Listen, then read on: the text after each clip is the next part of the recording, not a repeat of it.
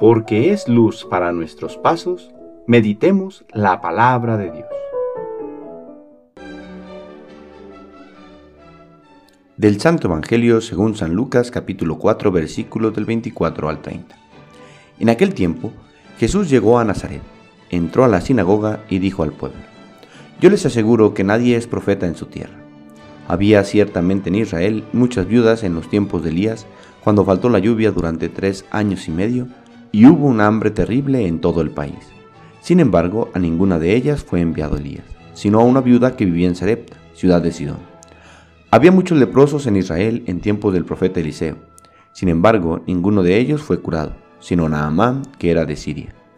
Al oír esto, todos los que estaban en la sinagoga se llenaron de ira, y levantándose lo sacaron de la ciudad y lo llevaron hasta una barranca del monte, sobre el que estaba construida, para despeñarlo. Pero él, pasando por en medio de ellos, se alejó de allí. Palabra del Señor.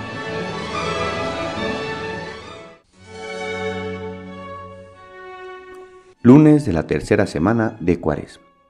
Dios se hace cercano a nosotros a través de los profetas, pero en ocasiones los vemos tan iguales que nos olvidamos de que el mensaje que nos transmiten es divino.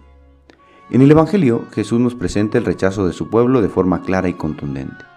Yo les aseguro que nadie es profeta en su tierra, porque por más que les hablara y les mostrara quién es Él, no dejaron de ver en Jesús al Hijo del Carpintero. Muchos de ellos no pudieron ver más allá y descubrir que el Hijo de Dios estaba presente, que la salvación había llegado hasta ellos.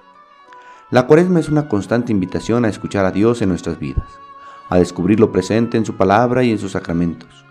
Dios nos sigue hablando a través de los profetas modernos en la voz de la iglesia, de los sacerdotes, pero no solo en ellos, que para nosotros los creyentes tienen la tarea de mostrarnos a Dios, sino también en nuestros padres, hermanos y amigos, que con su palabra y ejemplo nos siguen mostrando que Dios existe y que tiene muchas gracias para darnos y poder vivir bien la vida.